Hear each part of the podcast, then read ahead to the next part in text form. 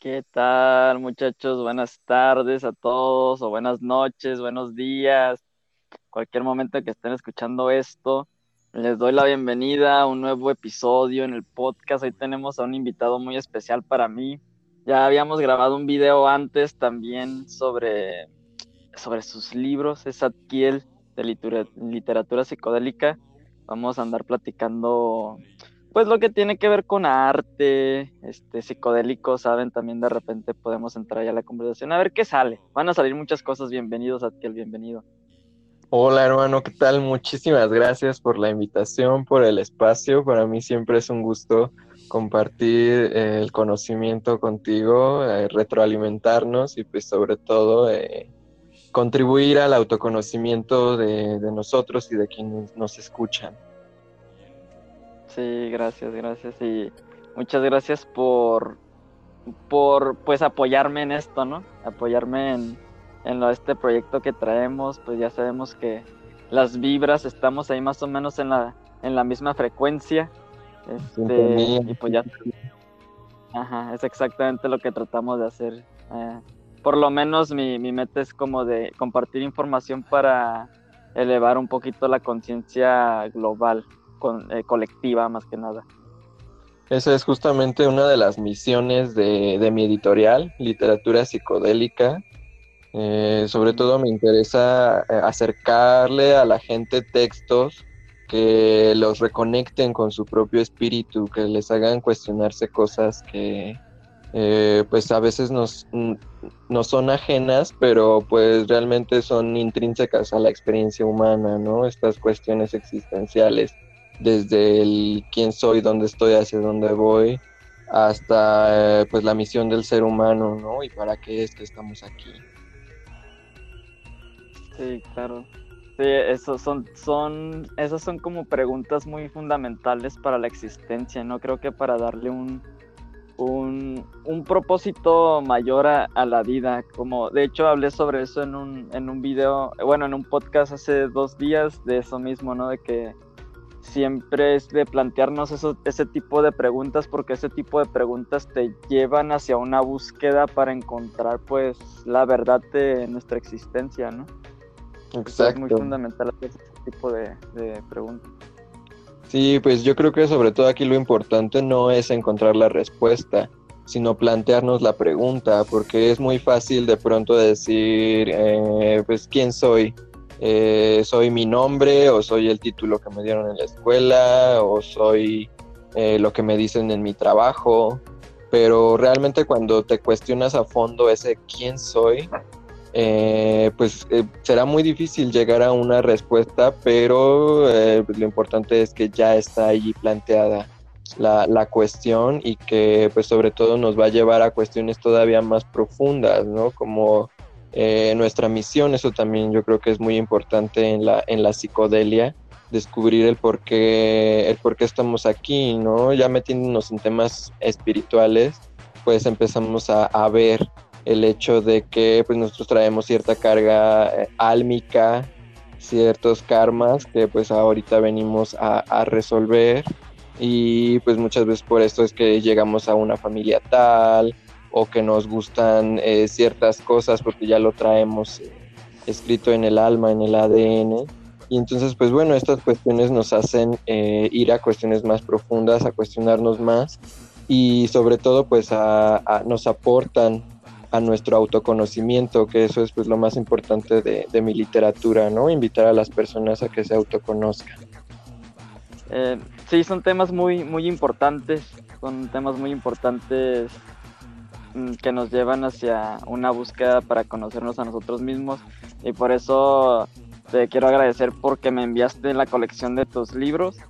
Y pues la verdad no me he leído todos, no me he leído todos, pero sí he leído algunos y me quedo como que, o sea, es como que tiene mucho sentido las, las es que no sé cómo lo haces de tal manera en que te da como un mensaje y ese mensaje eh, como que te, te, lleva a cuestionarte cosas, tal y como dices, ¿no? Estás cumpliendo con tu, con, con, lo, con tu propósito en, en, lo de las letras. Sí, sí llega. Bueno, quiero que sepas que sí llega. genial que lo hayas sentido, hermano. Pues yo te los, te los envié con, todo gusto. Te, eh, quería que los tuvieras porque sé que tú eh, aprecias esta clase de arte. Y pues sobre todo, como dices, yo, yo al principio yo los, simplemente los escribía por pasión, yo los escribí desde el corazón, pero fueron las personas, los lectores, los que me decían es que eh, se siente como una reconexión con algo que estaba dormido dentro de mí, ¿no? Eh, personas que habían probado psicodélicos lo comparaban, ¿no? Me decían, es que siento como si me estuviera poniendo el ácido mientras te leo. Eh, es que hay eh, sensaciones de conciencia elevada, ¿no? Que de pronto se sentían en una paz, en, en un estado elevado de conciencia. Entonces ahí es donde yo digo, ok, yo lo hice desde el corazón, yo no tenía planeado que esto sucediera, pero al ver que, mis letras les llegaban de esta forma, entonces eh, está ahí donde nace eh, Profundo Sativa, ¿no? que es eh, mi más reciente libro y que justamente el próximo mes, el 21 de marzo, ya estará de, forma física para enviarse a, todo el mundo, a todos los países del mundo, ya está listo. Qué bonito. Ese, ese libro está demasiado hermoso. Está como está, o sea, todo lo que tiene que ver con las ilustraciones y, las letras, también lo tengo a la mitad, pero I'm sorry. Siempre me mandan libros, todo el mundo me recomienda libros, me mandan PDFs de todo, hasta me regalan libros físicos y pues la verdad hay veces que no me da chance de abrir un libro. Eh, pero lo que he leído de la historia de, de Profundo Sativa no, es, es, otro rollo. Y me gustan mucho las referencias que usas también ahí, como que es una manera en que pues la, el lector se puede como que conectar contigo porque le pones como música reciente, ¿no? Como contemporáneo, es como que se relacionan con eso y a mí Qué chido que conozcas las referencias, justamente pues hice eh, un compendio de, de canciones, una playlist para este libro eh, que bueno, como yo te había explicado en un, en un episodio anterior que hicimos eh, para, para, Instagram, el, libro está configurado para que eh, uno pueda leer cada capítulo con la canción, simplemente leyendo el resumen. Entonces las letras saltadas en, la, en el libro eh, puedes tú irlas siguiendo y el libro dura lo mismo que la playlist, ¿no? Cada capítulo dura lo que una canción. Eh, si lees solamente el resumen, ¿no? Y eh, bueno, este es un tema muy interesante que a mí me gustaría tocar acerca del arte. Cómo es que, pues muchas personas dicen, ya no hay nada original, ya no se puede crear nada nuevo, ¿no? Yo creo todo lo contrario, yo creo que como ya estamos tan, tan, tan eh, atiborrados de mucha publicidad, de muchísimos textos, como dices, te mandan libros y libros y libros y uno a veces no puede ni, ni abrirlos. La verdad es que yo, por ejemplo, no, me gusta coleccionar los libros en PDF porque digo, eh, es como si el médico me diera eh, cinco pastillas para tomar, para curarme de algo y yo diga, con tenerlas ya me voy a curar. Eh, no, hay, hay, que abrirlas, hay que tomarlas, entonces por eso los PDF se me hacen un poquito em, pues difíciles de acercarse porque muchas veces nada más los, los acumulamos, pero cuando uno tiene el libro físico ahí ya es una experiencia totalmente distinta, ¿no?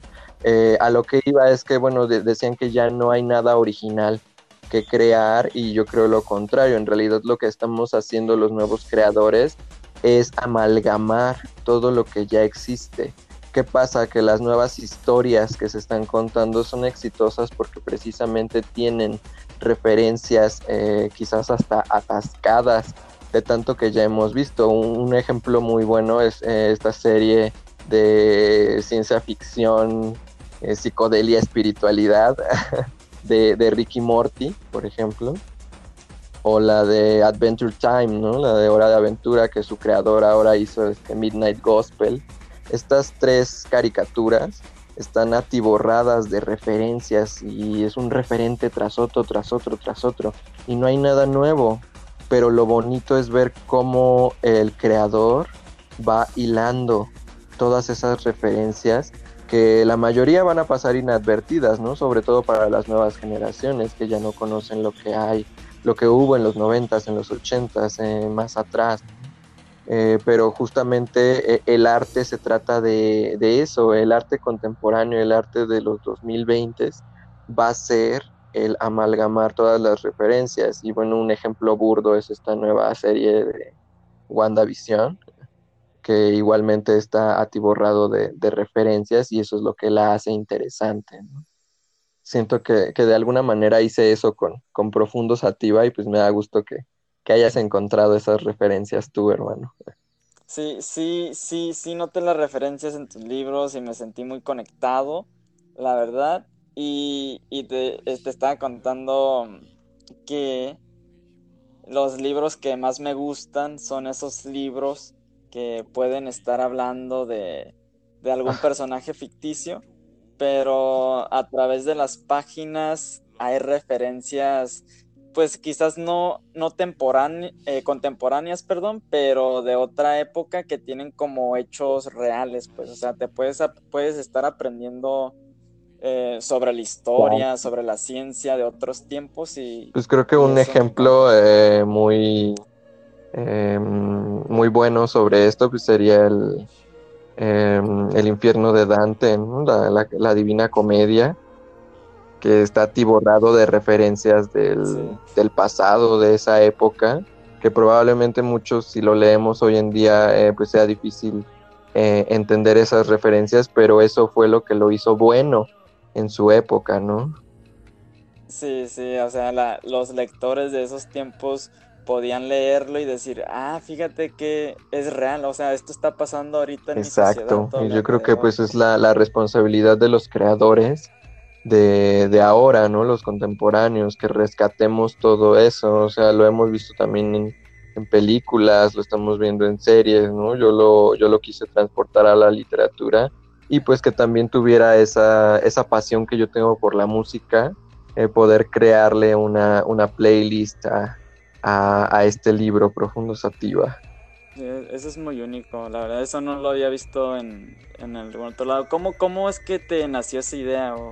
O sea, porque ya sé, o sea, me acabas de decir que te gusta mucho, tienes pasión por la música y la literatura y nada más así como que de repente dijiste... Pues ah, yo creo que nació cuando era niño y que yo empecé a escribir esta, esta historia, esta historia de Profundo Sativa, eh, pues en realidad son nueve libros. Yo creo, yo espero que me alcance la vida para escribirlos todos porque pues Profundo Sativa me tomó diez años. Entonces eh, no me salen las cuentas si quiero escribir nueve pero pues desde niño eh, yo tenía esta pasión por la música, entonces cuando empecé a escribir la historia, yo decía, eh, me encantaría que si algún día se grabara, tuviera esta canción de fondo, esta escena, ¿no?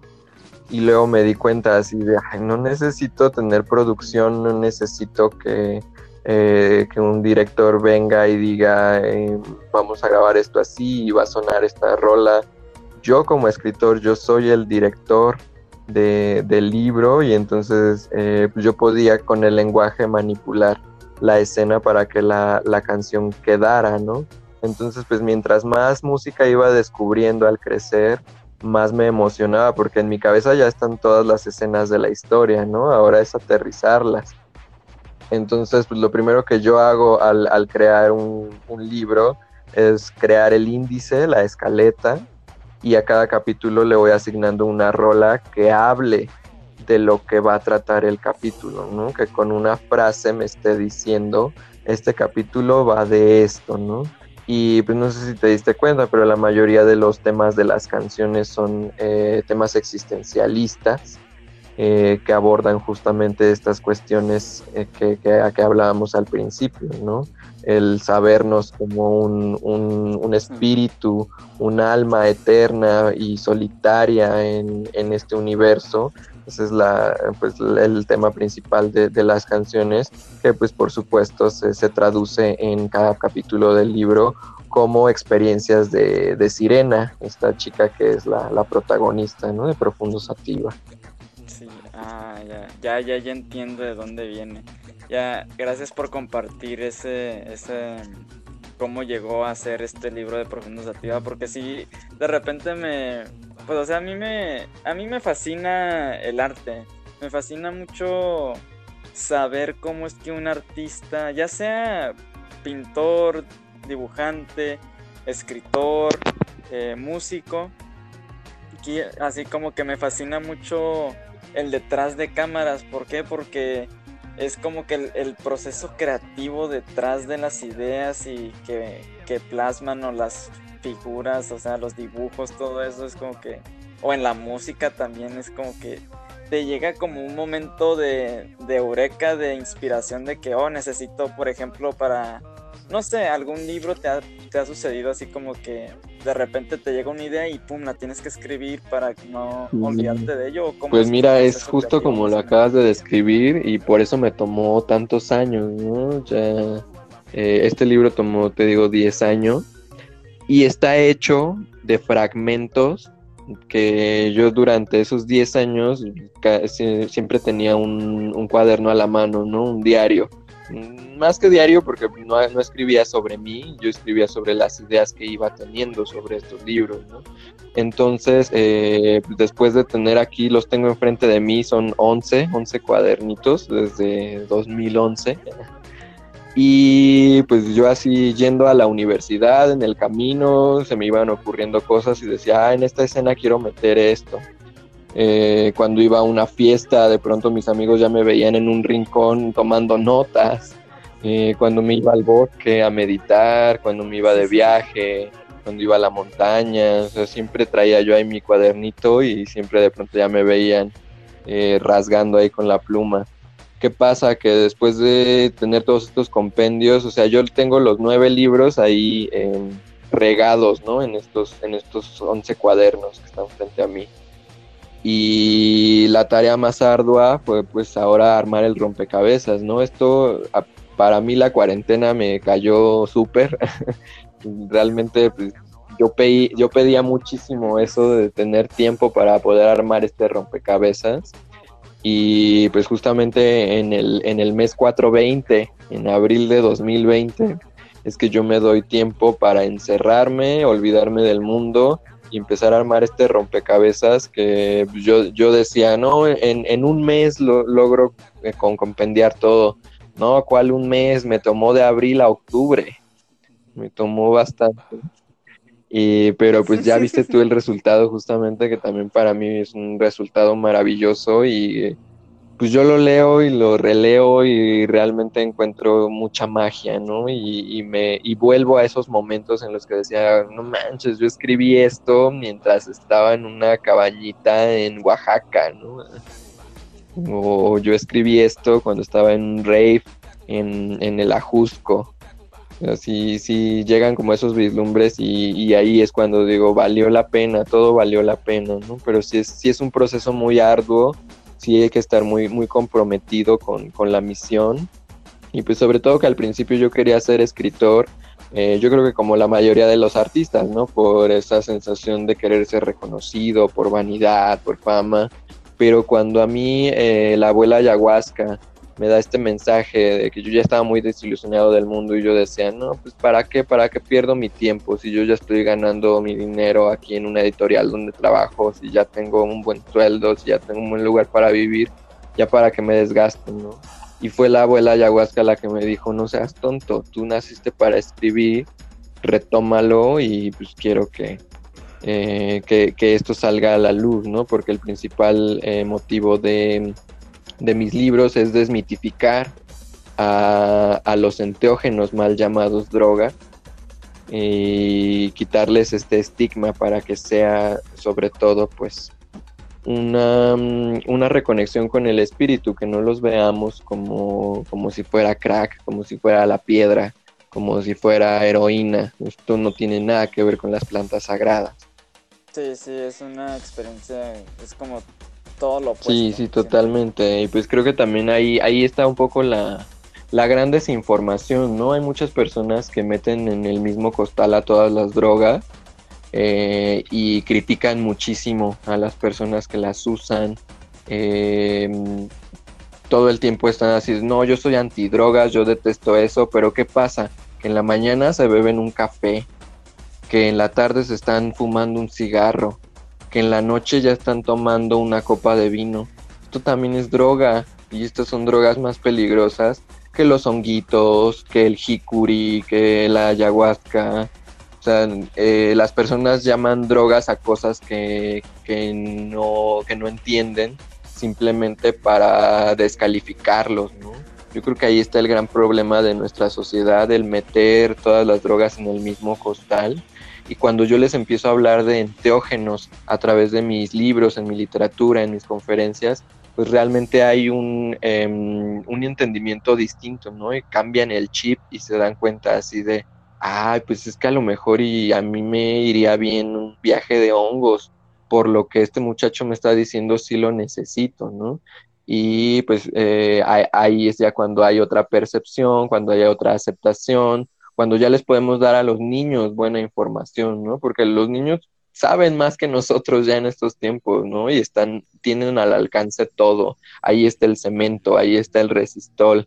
Eh, incluso me han dicho así, niños de secundaria, de prepa, es que a mí me gusta la coca, pero es cara, ¿no? Entonces, ¿qué buscan? Pues la piedra, que es el residuo, la basura de la cocaína. Entonces, estos niños ya están cerca de las sustancias. ¿Qué pasa? Que nosotros tenemos que, la obligación de ser responsables con la información, ¿no? Y de transmitirla sobre todo, porque pues vivimos en una época en la que la información ya es libre, sin embargo, pues, nosotros somos los que no nos interesamos en, investigar. Sí, sí, sí, claro, es un tema súper importante, justo de eso, de ese tema hablé en un podcast anterior, anterior ayer con con Karina, con una amiga de acá de Tijuana también que estamos, pues está metida más en la comunidad canábica. Y sí, pues en, realidad ese es nuestro principal objetivo, ¿no? Llevar información porque, como dices, las personas le llaman drogas a cosas que no son drogas, o sea, son... Eh, más que nada esto tiene que ver con la programación que traemos desde hace mucho tiempo también. O sea, hay que admitir, hay que admitirlo que también pues los los medios de comunicación pues le meten muchísima publicidad a eso para satanizar eh, muchas cosas, ¿no?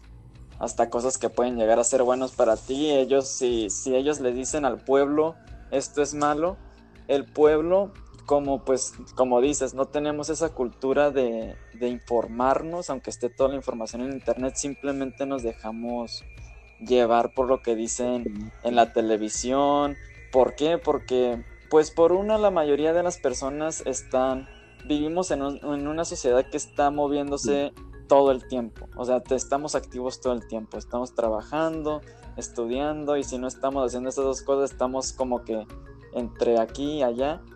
Y entonces como que creo que hay algunas que, personas que, por ejemplo, trabajan todo el día, prenden la televisión cuando llegan de la, del trabajo ¿no? Eh, se van, se programan con la información que está en la televisión y ya no tienen tiempo de buscar más o, pues también quizás no sobre todo eso que yo siento que no les interesa incluso pues cómo se llama esta serie de de, mm, lo que aparece en la televisión eh, pues son es una programación no como bien lo estás diciendo se están programando la programación de la tele eh, ¿Qué pasa? Que bueno, sí, hoy en día ya ha bajado un poco eso, pero ahora los medios pues están emigrando a Internet y también ahí hay una programación, porque por ejemplo el algoritmo de las redes sociales te da lo que tú supuestamente necesitas, lo que tú le has dicho que quieres ver, entonces también ahí te están cegando un poquito, te están metiendo en cierto círculo. Eh, hay, un tema que, ahorita me, resonó bastante, en cuanto a la desinformación, esta em, pues desacreditación que se hizo de, las mal llamadas drogas, ¿no? de todos los, los enteógenos y las plantas sagradas, comenzó con el presidente Nixon justamente hace 50 años, hace poquito se cumplieron 50 años de la, de la prohibición de drogas que inició este presidente. Y eh, pues realmente yo al investigar cuáles fueron los intereses y el trasfondo de esta mm, prohibición, eh, pues me di cuenta que lo que quería Estados Unidos en ese momento era que el cannabis no se, no se industrializara. ¿Por qué? Porque iba a destronar en primer lugar a las farmacéuticas, en segundo lugar a los textiles, al papel. O sea, con cannabis podríamos eh, salvar miles de árboles. Todas las empresas que estaban naciendo en los, a finales de los 60, principios de los 70 en Estados Unidos, eh, no querían que la industria del cannabis los destronara.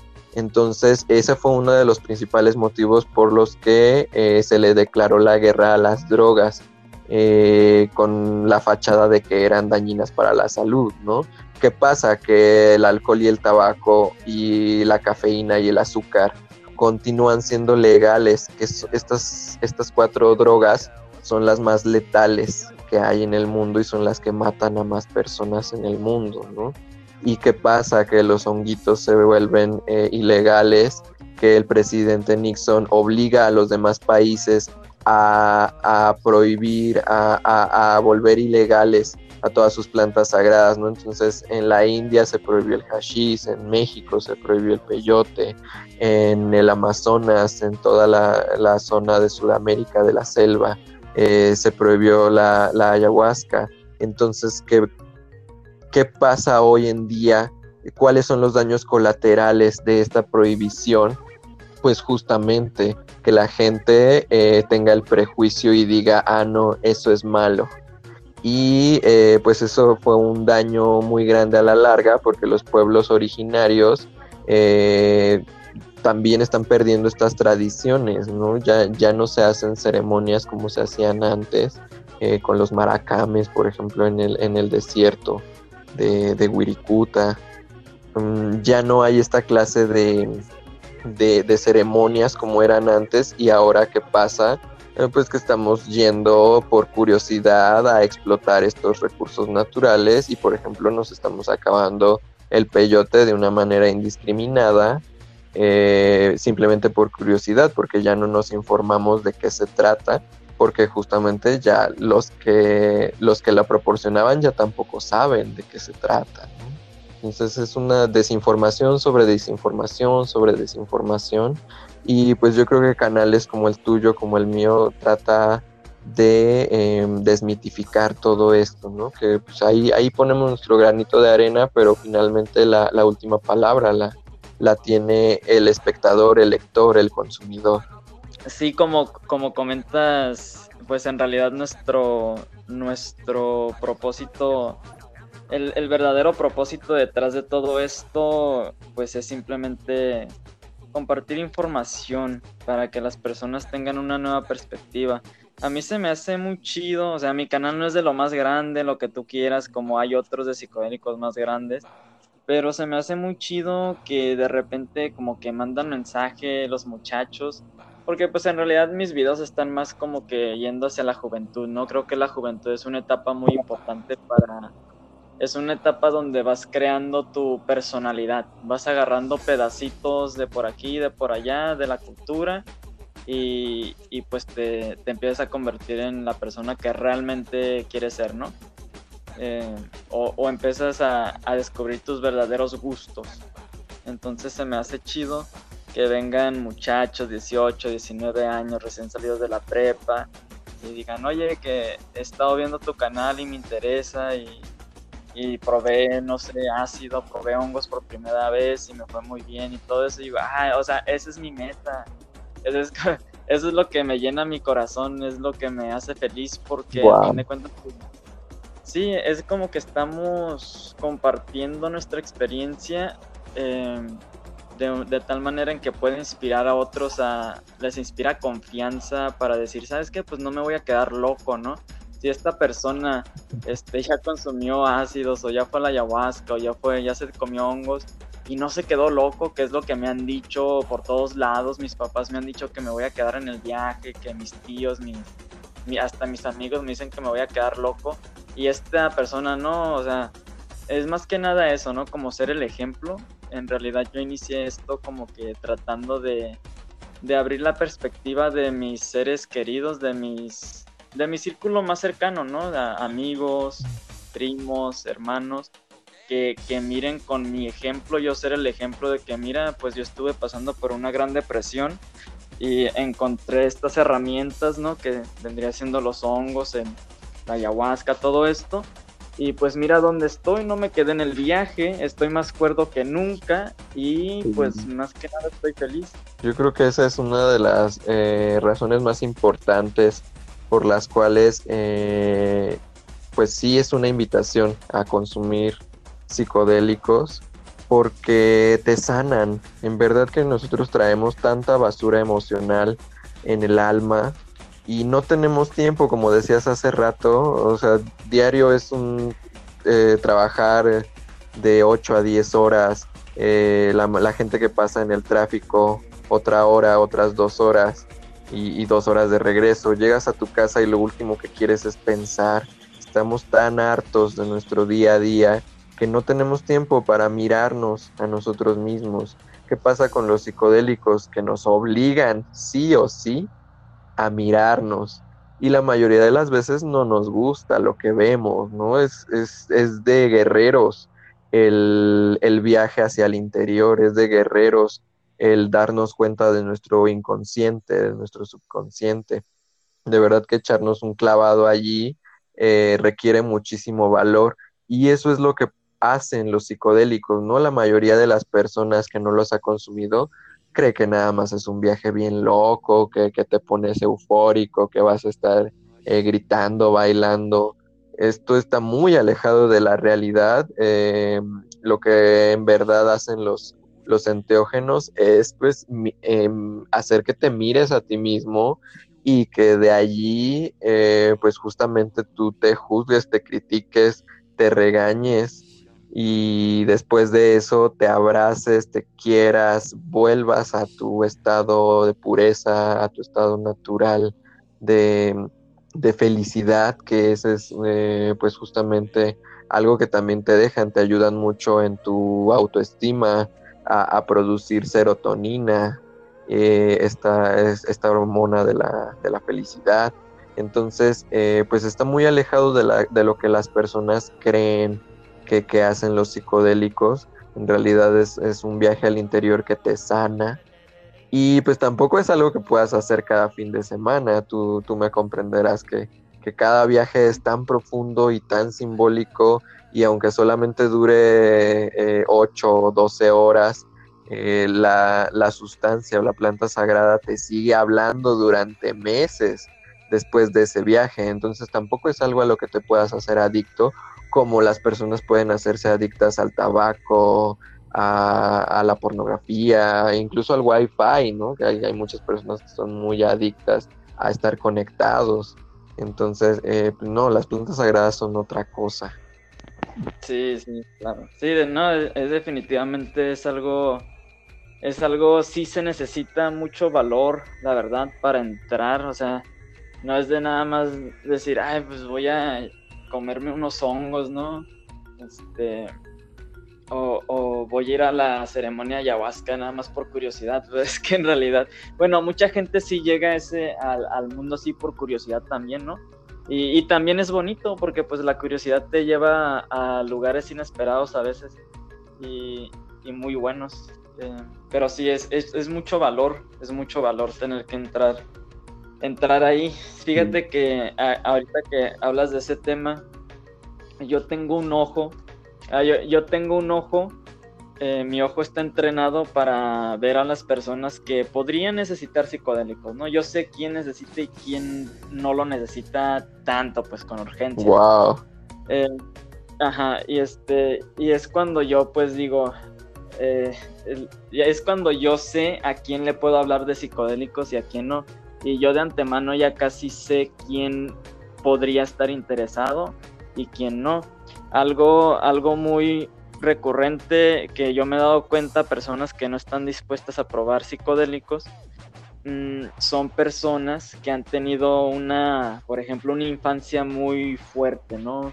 Fueron abusados físicamente, sexualmente, todo ese tipo de ondas o estuvieron muy cercanos a, la muerte, o sea, había mucha muerte dentro de su familia, eh, más que nada como personas que, pues no vivieron en pobreza extrema tampoco, pero sí tuvieron una infancia muy difícil, ¿no?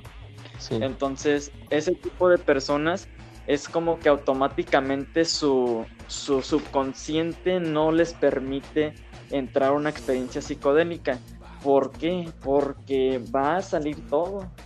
Va a salir todo. Hay veces que no, todo lo que está allá adentro que enterramos, que no queremos ver porque fue doloroso, todos los traumas, eh, los psicodélicos tienen una manera de hacerte reflexionar y te los muestran, ¿no? Y lo, y lo, lo más bonito también es que te lo muestran a través de imágenes, ¿no? La ayahuasca es un ejemplo muy, muy, muy acertado sobre lo que es un viaje psicodélico. A mí se me hace, o sea, te muestra todo. Sí, totalmente. Yo creo que también aquí hay algo clave, que los psicodélicos no te van a mostrar nada que no exista ya en tu interior.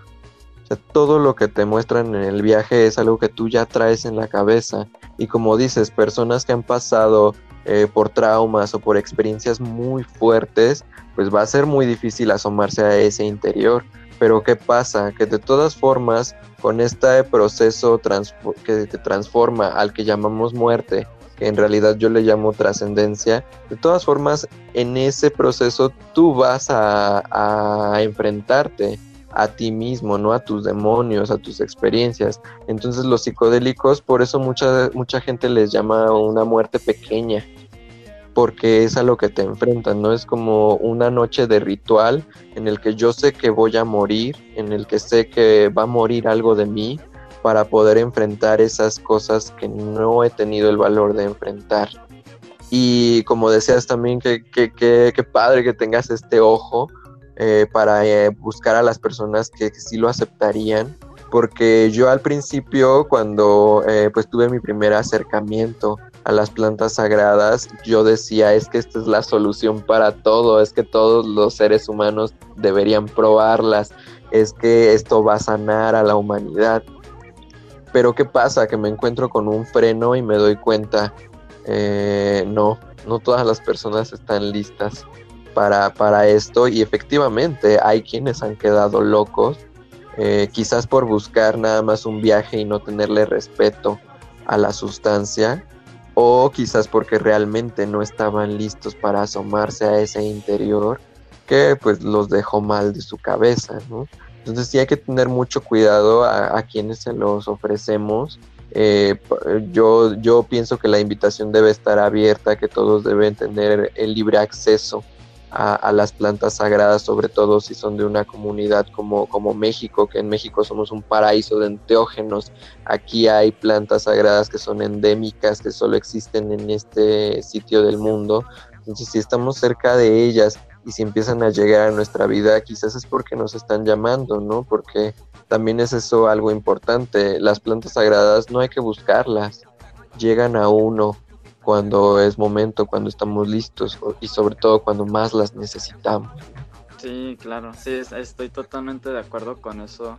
Sí, yo, yo me puedo relacionar con eso también. Llegaron justo al momento, o sea, yo estaba en un punto en el que ya me estaba quebrando, en un punto en que decía, no, ya no quiero. O sea, yo, o sea, en mi mente el suicidio, ¿no? Hasta ese punto como que no le hallo sentido a mi vida, no le hallo ya los, la vida no tiene color, o sea, literalmente yo miraba todos los colores bien opacos, ah. todo. Y, y de repente me encontré un libro, no sé si tú te has topado con él o no, yo lo tengo, ese libro siempre lo mantengo, ese no, creo que lo tengo, ese, ese es como mi bendición porque pues yo en, en, mi momento de desesperación de que, ay, ¿qué hago? ¿Qué, más puedo hacer? ¿Qué puedo tomar? ¿Algo natural? ¿Algo alternativo? No quería antidepresivos. No, no, este... ojalá nunca tengamos que acercarnos a eso. Esas sí son drogas. Sí, sí, sí, sí, empecé a buscar sobre eso y dije, no, la verdad no. Y fíjate que pues andaba un día de descanso, ¿no? O sea, estaba descansando del trabajo, fui a darme una vuelta a una librería eh, aquí en el centro en Tijuana y, y, me encontré con un libro que se llama Natural Highs, o sea, una manera de estar elevado naturalmente.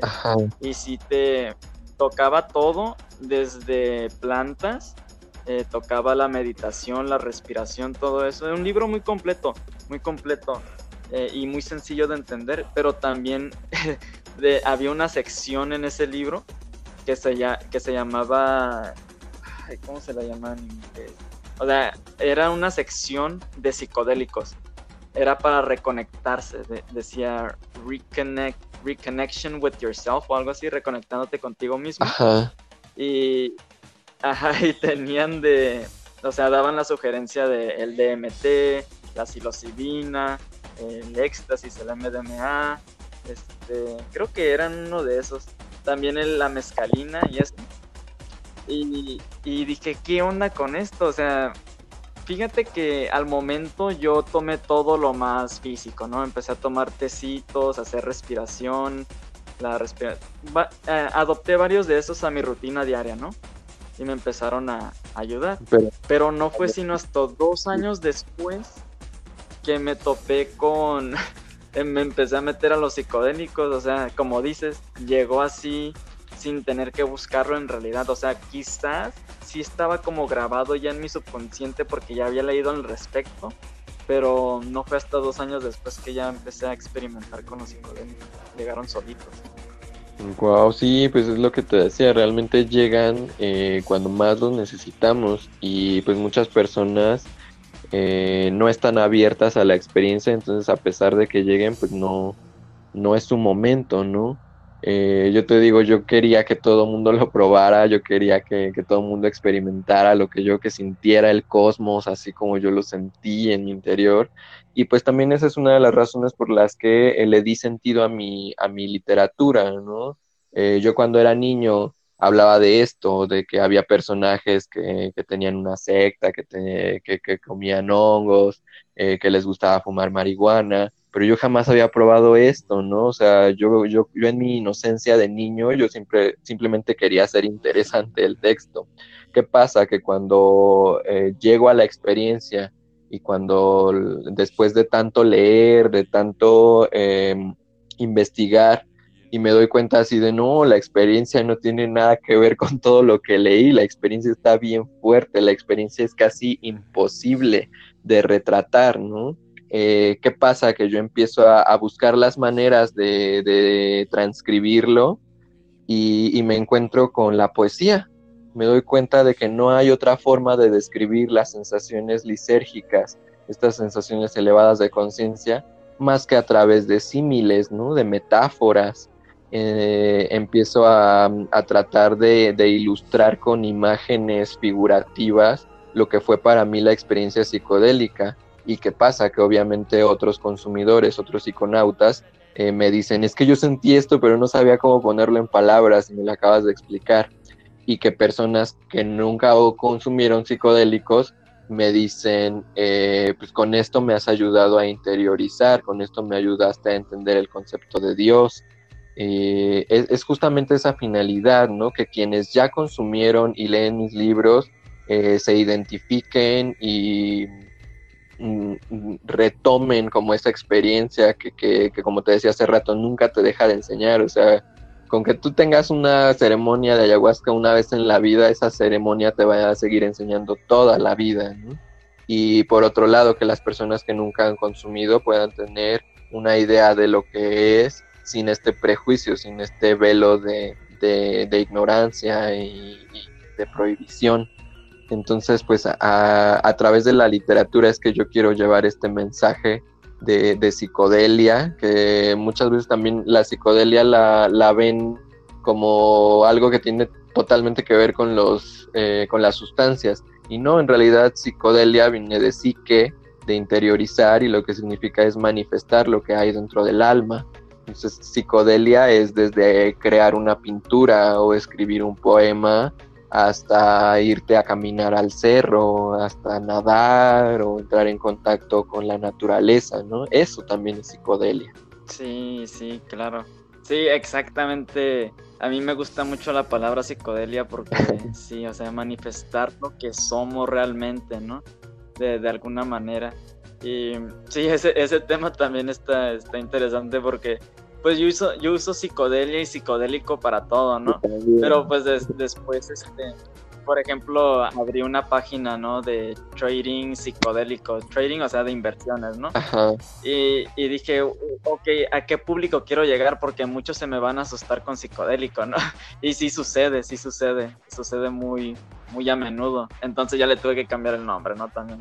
Pero a mí me encanta esta palabra, psicodelia. Sí, es que encierra tantas cosas y pues justamente para mí también es tratar de, quitarle ese estigma para que pues, la gente se, se, interese en mi página, que me pueden encontrar como literatura psicodélica en Facebook, en Instagram y en Spotify.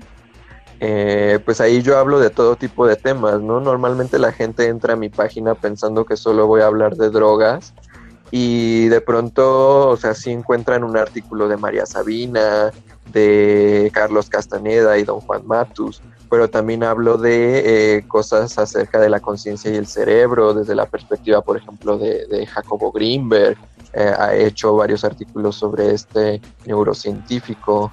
Em, también hablo un poco sobre el arte sagrado, ¿no? De que muchas veces es, es un arte visionario que el pintor llegó a ver a través de, sustancias, a través de psicodélicos. Eh, también hablo un poco sobre la espiritualidad eh, desde la perspectiva budista, desde la perspectiva hindú, desde la perspectiva tolteca, inca, de, estas raíces que estaban tan apegadas a la naturaleza que hoy que ya tenemos acceso a toda la información global, pues podemos amalgamar, ¿no? Yo creo que tan solo en los noventas era muy difícil que en un ensayo se pudiera comparar a los toltecas con los budistas. 20, eh, 30 años después eh, ya tenemos la visión global para decir, ah, mira, los celtas y algunas tribus africanas y los incas y las tribus del Amazonas tenían esto en común, tenían esta misma perspectiva.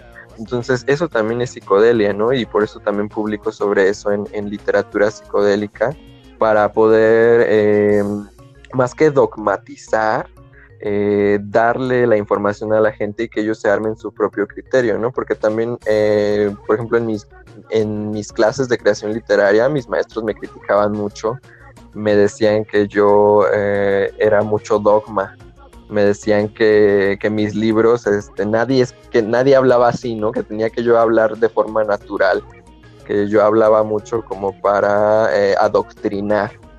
Eh, pero ¿qué pasa? Que del, del otro lado, cuando mis amigos me han leído, me dicen, es que yo leo tu libro y es como si hablara contigo, tú hablas así, ¿no? Entonces ahí es cuando me doy cuenta también de eh, eh, los académicos no son, no son mi público. El, mundo académico nunca me va a aceptar porque yo aprendí las reglas de la literatura para saber cómo violarlas. Pero justamente ellos eh, pues están, están en otro mundo, en otra frecuencia, en otra sintonía y me van a criticar desde ahí pero pues justamente yo no escribo para estas personas, yo no escribo para ser aceptado en un gremio, yo escribo para quienes realmente tengan este sentimiento de querer saber más, ¿no? Para mí el conocimiento también puede causar morbo y eso es lo que yo quiero causar en mis lectores, ¿no? Que, a través de ese morbo eh, sientan la necesidad de, investigar más. Qué bonito, qué bonita misión tienes, y me siento exactamente igual. Eh, de repente sentía que tenía, uh, sí, me siento exactamente igual, o sea, no, no con lo de la literatura, sí entiendo eso porque pues, como dices, no puedes, no puedes satisfacer a, a otras personas si quieres que realmente tu arte llegue a los corazones de las personas, porque te tiene que fluir de manera natural, siento yo. Sí, sí, sí. Creo que tenemos emisiones muy parecidas desde nuestros propios quehaceres, desde nuestras labores eh, son, son muy distintas las, las creaciones que hacemos, pero al mismo tiempo la misión va encaminada hacia lo mismo, ¿no? Que es ayudar a la gente con esta clase de herramientas, con esta clase de información. Y pues sobre todo creo que, que sí lo hacemos con pasión, ¿no? Porque eh, pues la mayoría de las personas están persiguiendo el dinero y la felicidad sin darse cuenta que cuando ellos hagan lo que, lo que les apasiona, el dinero va a llegar por sí mismo y pues obviamente va a haber felicidad, ¿no? Por hacer lo que a uno le gusta. Exacto. Ah, qué buen mensaje. Qué bueno que diste ese mensaje. Ese, es un mensaje que he estado tocando eh, ya de manera constante en, mis videos que hago en vivo en Facebook. Porque les, o sea, como que les furjo yo de, hagan lo que les gusta, hagan lo que les llene su corazón. Justo el primer episodio de este podcast fue sobre eso, o sea, cuál es nuestro verdadero propósito, qué es lo que llena tu alma. Eh, una vez que tú descubras qué es tu talento, qué es lo que realmente te gusta, qué es eso que puedes hacer todo el día, todos los días y no te cansas, eh, descubre eso, encuentra la manera de, difundirlo, no sé, de crear algo y, solito todo se va alineando, todo, todo va llegando. Y así te estás preocupando por el dinero, el dinero llega solito cuando, cuando estás vibrando de esa manera, pues porque yo siento que cuando estás siguiendo tu, tu verdadero propósito, tu verdadera pasión, te sientes feliz por dentro y automáticamente cuando estás vibrando en una frecuencia de, de felicidad, de gratitud por poder hacer lo que te apasiona, automáticamente tú le mandas esa señal al universo y el, el, universo te corresponde, te dice, órale, ok, te sientes así, qué bueno, te mando más cosas buenas, te mando más cosas para que no te tengas que preocupar y... Exacto, pues es, es cuando dicen que el universo confabula a nuestro favor, cuando ya nosotros sabemos eh, qué es lo que queremos, ¿no? Eso es lo primero y por eso eh, me gustó mucho que iniciáramos con ese tema de, de, las preguntas esenciales, las preguntas existencialistas, porque una vez que tú te empiezas a, a cuestionar, no hace falta que te respondas, porque el universo mismo va a confabular para darte las respuestas y que tú digas, ah, mira, si era por ahí, ¿no? Eh, yo puedo dar mi, mi muy personal ejemplo cuando pues yo estoy apasionado de, los libros, a mí me gusta desde el, construirlos, el ver cómo se hace el diseño, el, fabricarlos de manera artesanal. Entonces, eh, pues yo obviamente quería trabajar en una editorial. ¿Qué pasaba? Que cuando yo estaba en la universidad, las últimas materias eran optativas y todo el mundo se iba a, a página web, querían animación, querían fotografía, y el lado editorial, ahí en diseño gráfico, pues era muy poco demandado. Mis clases eran de eh, cinco o siete personas y todos nos decían así de, ¿para qué quieren saber sobre libros? El libro ya va a morir. Y yo decía, no, tenemos que hacer lo que sea rescatable, ¿no? El libro ya tiene que ser un arte objeto, ya no puede ser reproducido en masa, ya no puede ser apreciado como antes. Entonces, bueno, finalmente yo entro a una editorial y empiezo a hacer el trabajo editorial y me doy cuenta de que mm, los discautores eh, contemporáneos eh, no escriben sus libros, tienen a un equipo detrás que está eh, produciendo el libro y ya nada más el discautor llega a la presentación y da la cara y dice, este es mi libro y yo lo escribí, ¿no? y así tuve que hacer muchos libros, lamentablemente, para eh, pues, actores de televisión, abogadillos, eh, personas del medio, o sea, e-, es, muy, era muy triste para mí ver esa otra parte, pero que yo decía, ok, ya tengo mi DEPA, ya tengo un trabajo fijo, ya estoy eh, produciendo, ya soy socialmente activo o responsable, como se le quiera llamar, pero finalmente, aunque yo estaba haciendo libros, no estaba haciendo lo que yo quería. Entonces, pues no era feliz, no estaba en mi misión. Eh, el hecho de estar produciendo dinero no significa que seas alguien eh, productivo o alguien de provecho. Realmente, eh, pues yo ahí me di cuenta de cómo hay personas que son tan pobres que lo único que tienen es varo, ¿no? Lo único que tienen es dinero. Y em, pues cuando yo me salgo de ahí y empiezo a hacer yo mis propios libros, es cuando ahí llega la verdadera felicidad.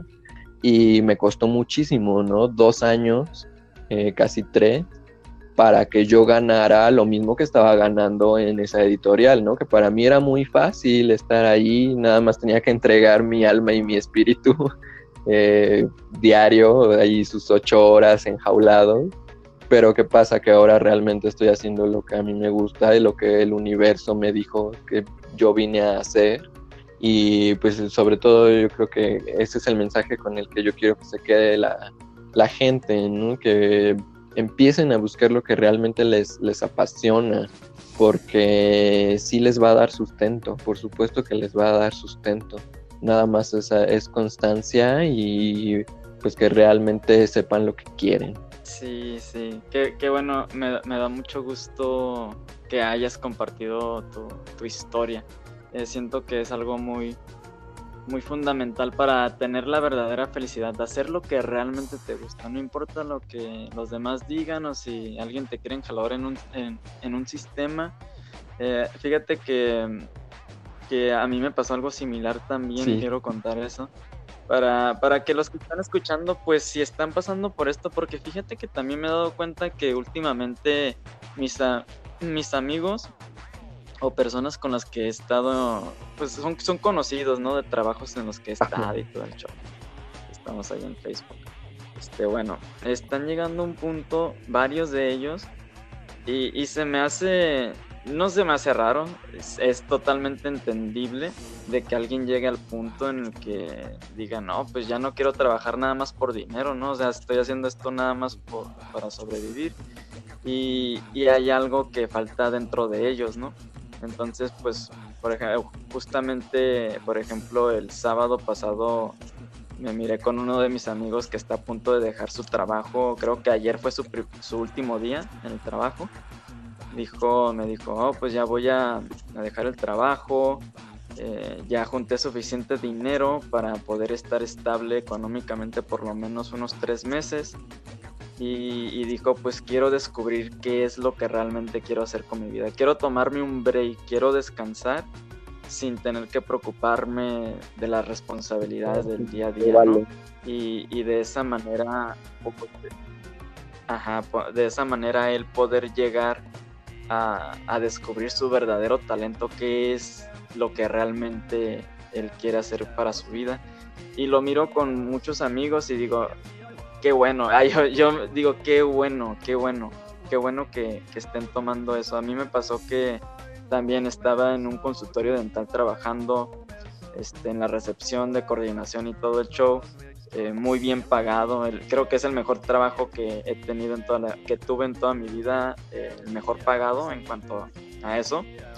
Eh, en realidad, pues el tema me llamó un poquito la atención, no es como que me llama mucho la atención la, odontología, pero bueno, ¿a dónde voy? Sucedió algo, algo sucedió una situación con uno de los doctores, que era uno de, de los dueños, porque había dos dueños era muy, muy déspota, muy así de que simplemente quiere tratar a todos los demás que están debajo de él como, como si fueran objetos nada más, ¿no? Por ejemplo.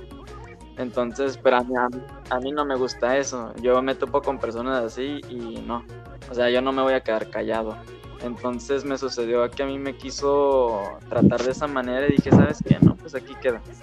En ese momento tomé la decisión y dije, no, o sea, lo pensé, dije, ok, respira profundo porque este es muy buen dinero, es tu trabajo estable y, no te falta nada, ¿no?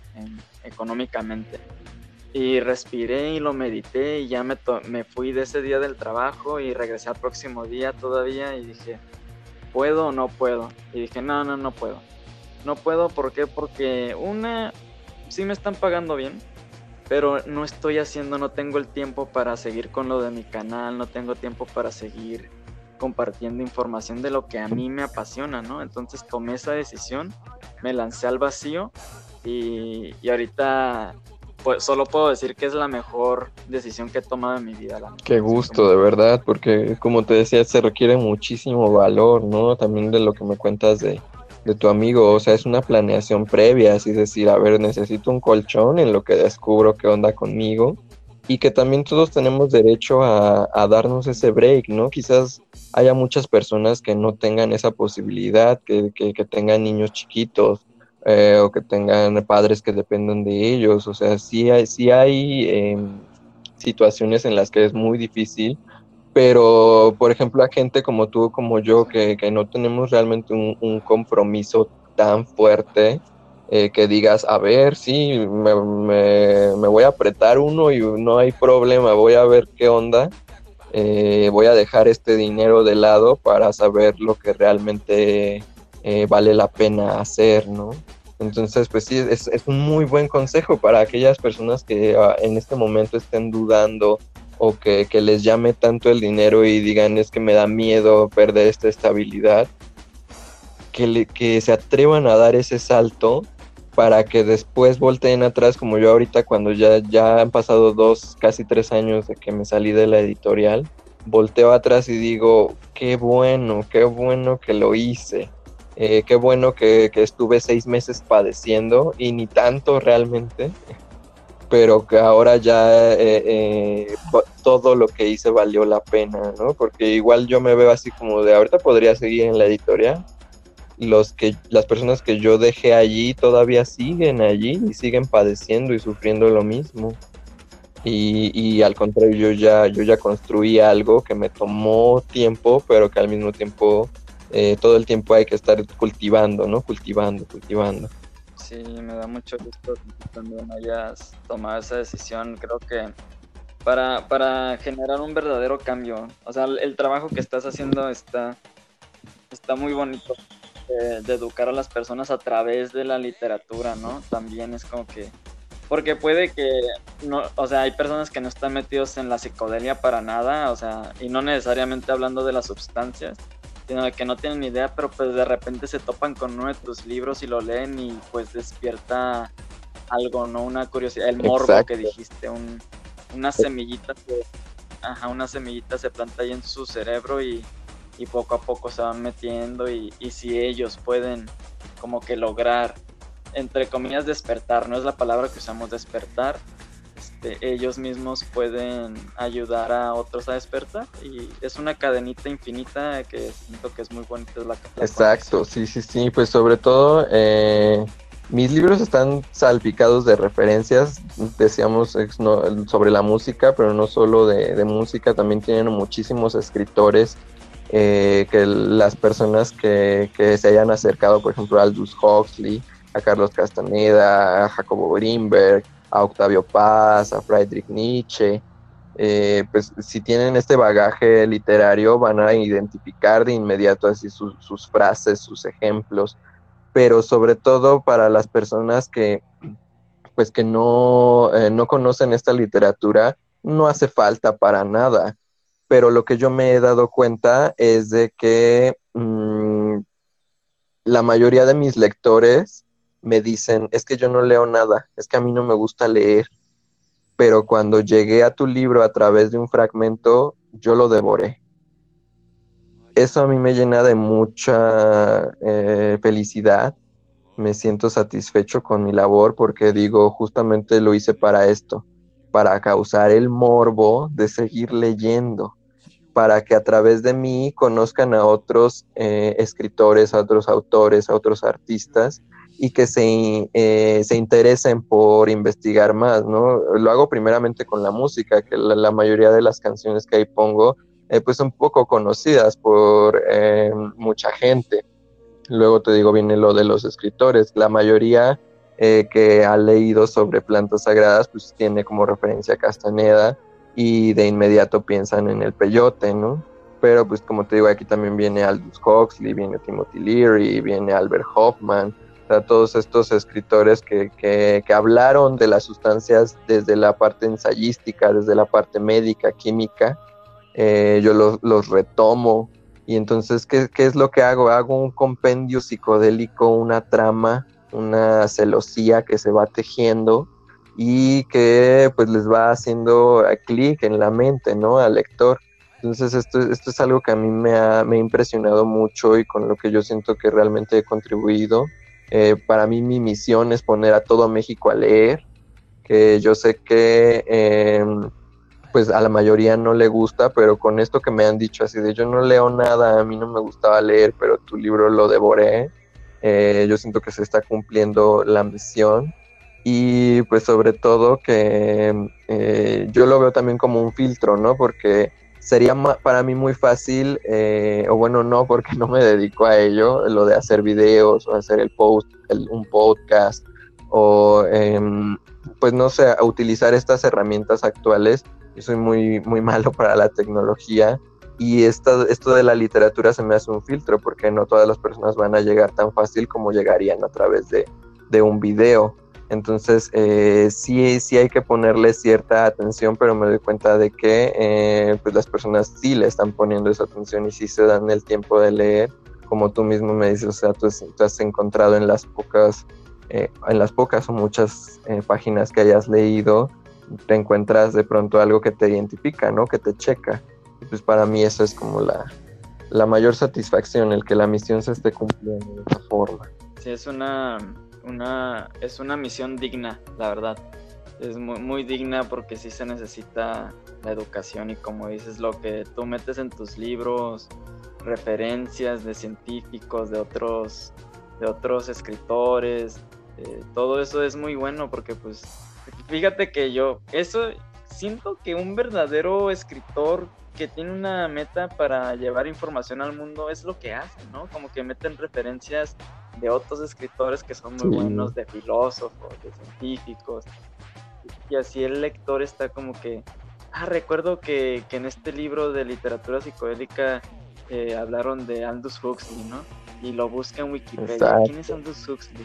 Y ya se topa con el libro más, más este, famoso, ¿no? un mundo feliz. Y dice, no, me acuerdo, que, me acuerdo que en la secundaria, en la prepa, me, me lo pusieron a leer, pero con, como no me interesaba, y yo nada más iba a la prepa a agarrar cura. Ey, te estoy contando esto como una anécdota, ¿eh? te, estoy contando esto como una anécdota, es algo propio. Ajá, o sea, nada más que lo estoy contando en tercera persona.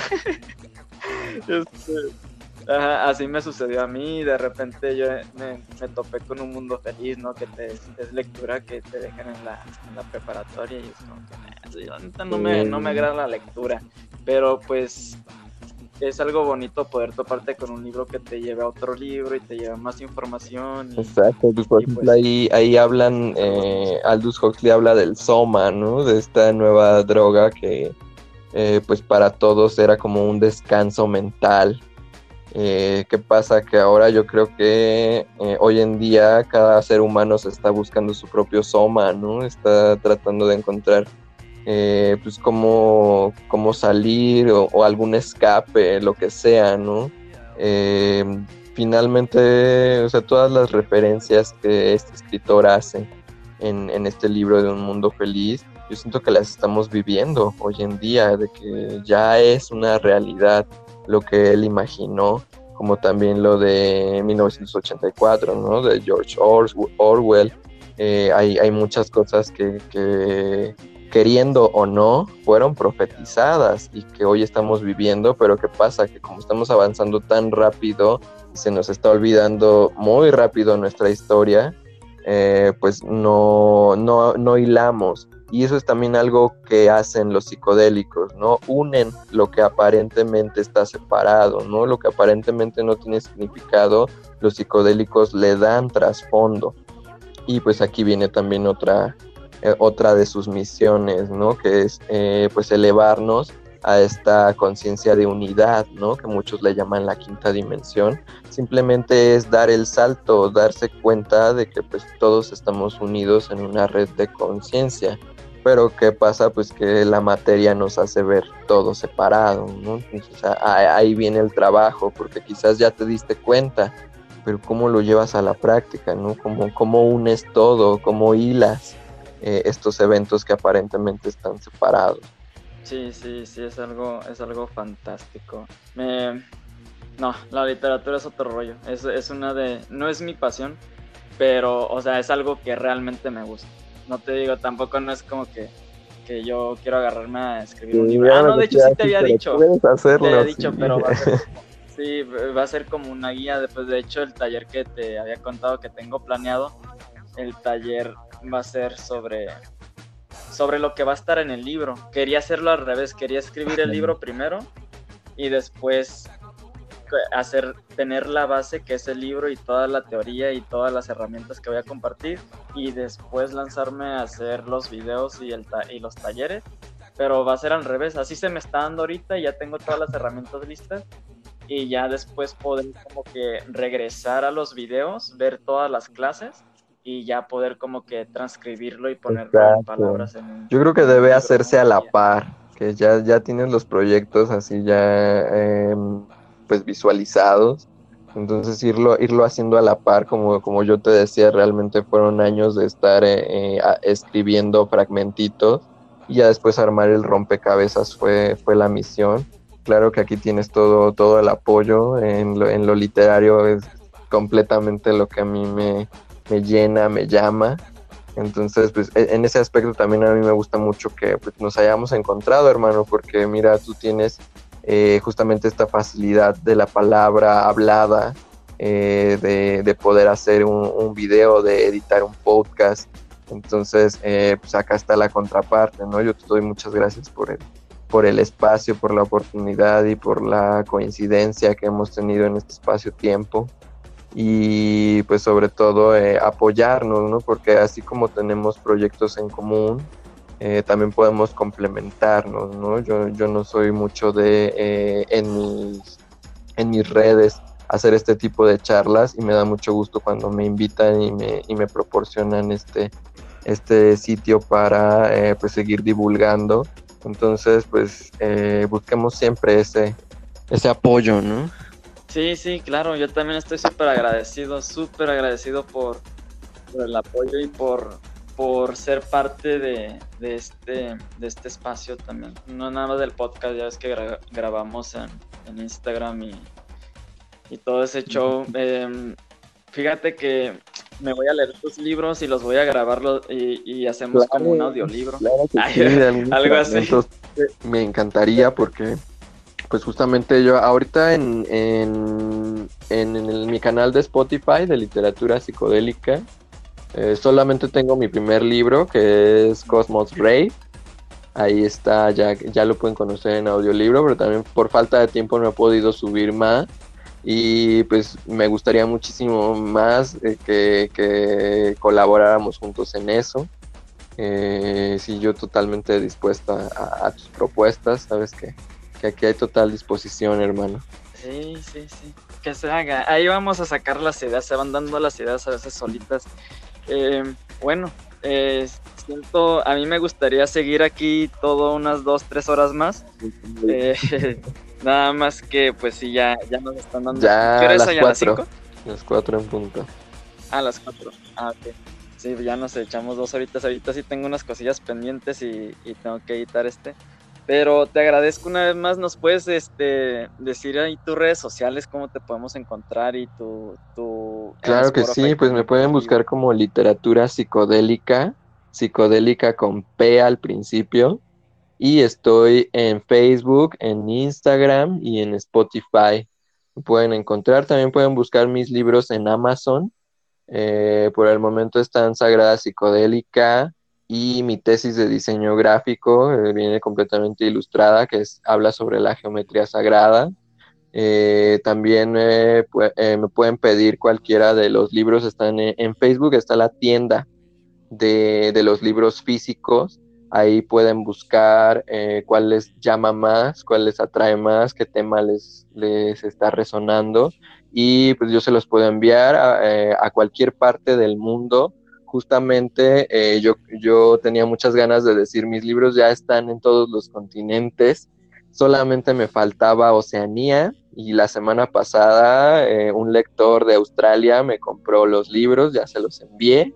Entonces, eh, pues oficialmente ya literatura psicodélica está en todos los continentes y pues seguiremos con, con esta labor de transmitir el conocimiento. Por favor, escríbanme igualmente les, les doy mi, em, eh, mi WhatsApp, a ver si, si alguien lo quiere escribir por ahí.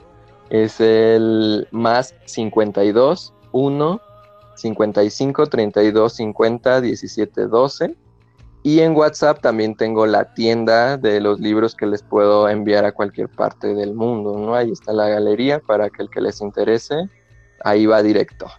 Esto, gracias, gracias por compartir todos los enlaces y todo. Bueno, de cualquier manera, yo voy a, en la descripción de, este podcast, de este episodio, voy a poner ahí tus redes sociales y, el número de WhatsApp también. Gracias, sí, para que justamente pues, a los que les haya interesado me, me contacten. También hay muchas personas que de pronto eh, pues se han sentido muy perdidas y encuentran en mis artículos de, de Facebook o de Instagram, encuentran una una respuesta a, lo que ellos están cuestionando, entonces también me han escrito casi casi yo en plan de psicólogo y, podemos tener una charla de, este tipo porque justamente yo sé que es muy difícil encontrar a alguien que, tenga estas ideas.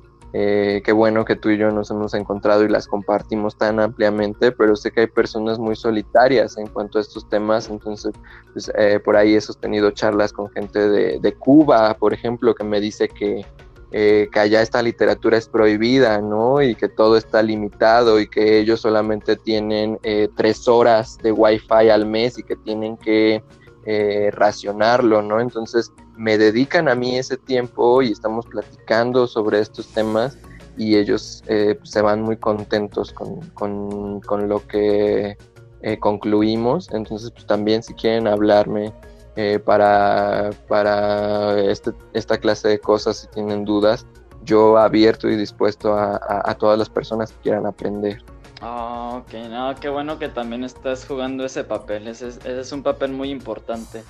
Este, aunque no tengamos como el título no de psicólogo, lo que tú quieres, es un papel muy importante para la comunidad, la verdad. Sí, exacto, pues que no se sientan solas esas personas que han descubierto algo de sí mismas, ¿no? De su espíritu, y que se sientan perdidas. Eh, pues ya hoy en día las religiones ya son tan arcaicas eh, que pues debemos buscar otra clase de fe, ¿no? Y pues justamente cuando uno descubre su espiritualidad lo que quiere es eh, pues buscar con quién compartirla, ¿no? Entonces pues ahí andamos también para, para esta clase de cuestiones. Bueno, pues ahí lo tienen muchachos y muchachas, no sé qué edad tengan, pero este, les agradezco mucho por, por escuchar, te agradezco mucho a ti, Satkiel, por tu tiempo. Eh, definitivamente vamos a tener que seguir con la charla en otros episodios. Eh, porque hay muchos temas de qué hablar, la verdad hay muchos temas muy importantes que tenemos que hablar, que están relacionados pues obviamente con, con lo que estamos haciendo. Exacto, pues como te decía yo aquí dispuesto y siempre eh, en, aras de que el conocimiento sea transmitido. Bueno, es todo. Eh, termina por hoy, pero ahí te, ahí estamos en contacto, ya sabes. Ahorita que termine y te mando mensajes. Mis mensajes de voz, porque soy el meme de WhatsApp, que tú mandas mensaje acá escrito y yo soy el que escribe de voz. Está chido como tú más te sientas cómodo aquí te, te escuchamos y pues muchísimas gracias por el espacio otra vez. Muchas gracias por seguir dando difusión a estos temas y pues aquí seguimos, por supuesto que, quiero que haya otra charla como esta. Está bien, vamos a hacer que suceda. Pero bueno, muchas gracias, que, que tengas buen Igualmente, muchas bendiciones, hermano, que todo salga bien.